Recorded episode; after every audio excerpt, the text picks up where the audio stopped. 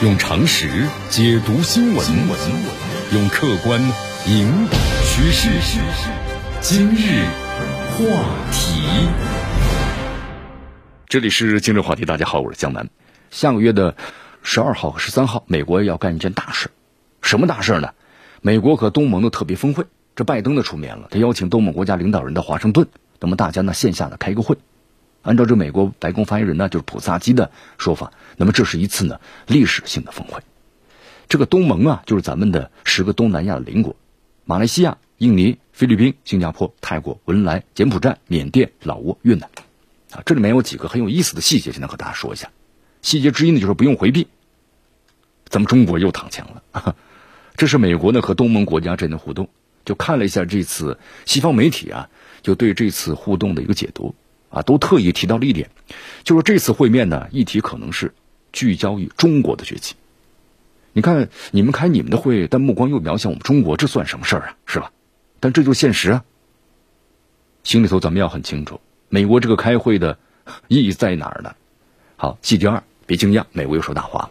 你看，在这个白宫的一份声明中啊，发言人普萨基这么说的：“他说，这次峰会啊，将展现了美国对东盟的持久的承诺，扮演了东南亚国家的强大而且可靠的伙伴，是拜登啊、哈里斯政府呢最先的这个最优的可选题。注意几个关键词啊：持久承诺、最优的这么一个课题，美国最优选的课题。那现在不是对于美国来说，乌克兰危机是最大的吗？要对付俄罗斯，不是气候变化吗？”怎么突然又把我们中国作为最优先的考虑的呢？你看，这就是咱们的一句俗话呀：“见人说人话，见果说果说果话。”还有就是印太，印太，印太呀！你看白宫的声明最后一句话这么说的：“我们对这个地区啊共享的愿望，将继续支撑呢。我们共同致力于推动一个自由、开放、安全、相互关联和充满活力的印太地区。”看到了吧？又是印太。那么现在美国是张口印太，闭口印太，怎么不谈这个亚太地区了呢？你看，记得在今年这个。两会记者会的时候啊，咱们这个国务委员王毅啊就痛心，美国的印太战略呢正在成为集团的政治的代名词。它真正的目的是企图搞着印太版的北约，维护就是以美国呢为主导的霸权体系，冲击呢以东盟为中心的区域合作框架，但损害的是地区国家的整体和长远的利益。印太这个词儿呢，可能是美国现在最不安好心的代名词儿。呃，还有很有意思要说一下啊，不久前这个新加坡的总理李显龙啊，他去这个华盛顿，拜登在发言中呢提了至少六次印太，但是李显龙呢提的是亚太。你看，这印太在美国人的口中啊，但是亚亚太呢是在亚咱们亚太人的心里。好，还有就是时间啊，这次敲定的时间是五月十二号和十三号，就大家要知道啊，我们说此前的话，美国单方面宣布过一个时间，三月二十八和二十九，那么最后呢按时间去美国的就一个人。谁去了呢？新加坡总理李显龙啊？为什么？因为东盟很惊讶，三月这个峰会时间呢都没有跟这个东盟充分的协商过，所以泰国就很生气啊。泰国总理八月那个时候呢去斯里兰卡开一个环孟加拉湾的会议，真没有时间。那你说美国到底有没有诚意呢？毕竟不是以前的美国定个日期，那所有的人都要跟我来啊。现在半数东盟国家都没有去，啊，没有时间去。而且对于美国呢很生气，所以这美国多多少少看有点傻眼，最终呢宣布这个峰会啊推迟了，那么所以呢才有了这次公布的五月十二呢和十三，那么还有就是这个拜登啊一百八十度的转变，现在这个格外的热情。你看这个特朗普时期，我们说东盟呢不仅不是最优先的课题，而且三次美国东盟峰会啊，你根本就没看到过这个美国总统的影子。我们特朗普当时就什么不不去啊，我不想去就是不想去。特朗普这个人的话呢，他喜欢单打独斗，就美国一家独大。但是拜登呢，现在看来他是最擅长于拉帮结派的呀。果然，这个拜登一上台之后，你看这美国一百八十度大转弯，又开始和东盟的套近乎了。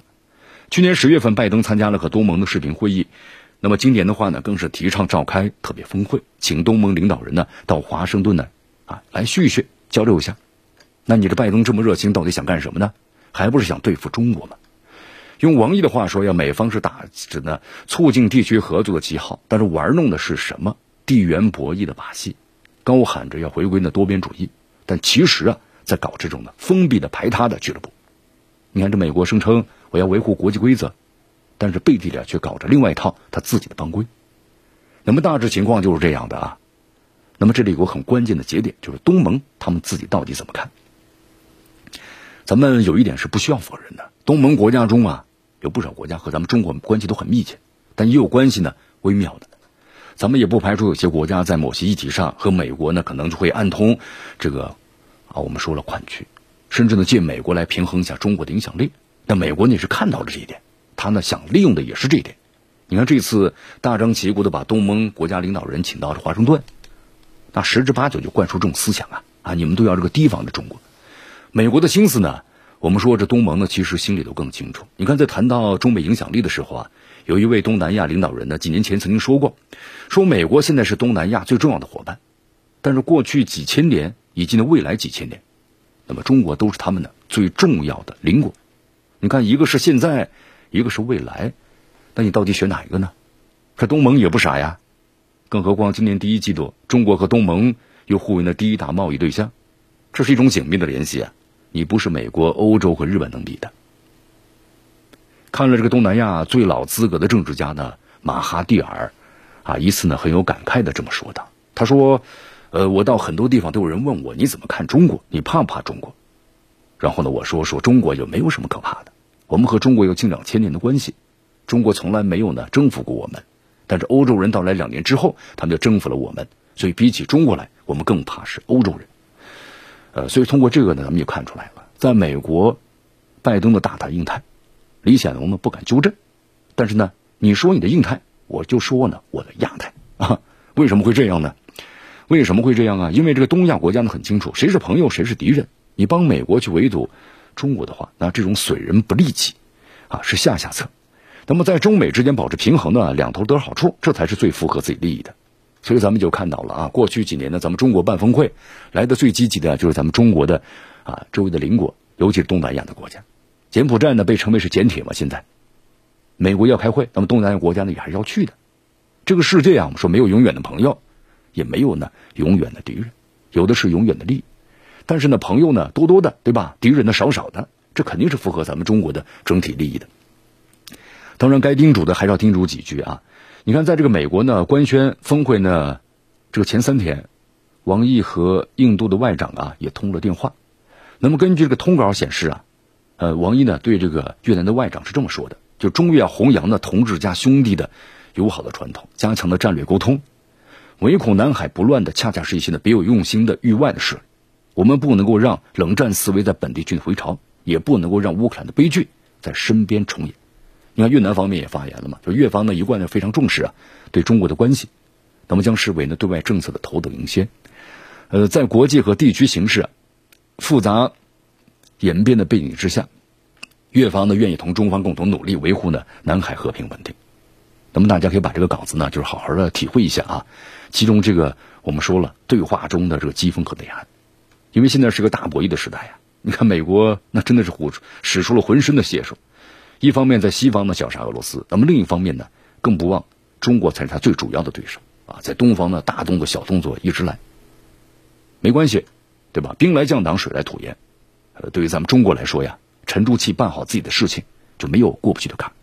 毕竟咱们中国有句老话说得好呀：“德不孤，必有邻啊。”你看下个月呢，我们说美国这件历史性的大事件之后，大家再看，很多东南亚的政要会通过各种途径呢。那么和中国进行对话，包括沟通，包括合作，用常识解读新闻，用客观引导趋势。今日话题。